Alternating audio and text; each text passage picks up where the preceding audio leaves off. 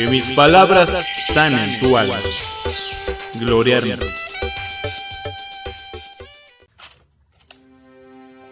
Los valientes no son los que usan espadas y lanzas, son aquellos que todos los días eligen su mejor batalla, la de vivir.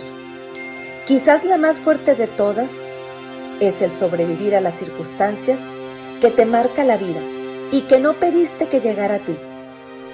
Y no son como un castigo, sino muchas veces vienen a ser una sanación para todas las emociones atoradas en el tiempo y que hoy, como un gran guerrero, con su armadura puesta, te lleva todos los límites. A veces, unos días pesa más que otros y otros sientes como si estuvieras ligero. Batallas que solo los valientes las llevan con honor y con fuerza, con fe y amor. Y así, tú crees que eres valiente. Sí, sí lo eres, cuando pasas más allá del miedo.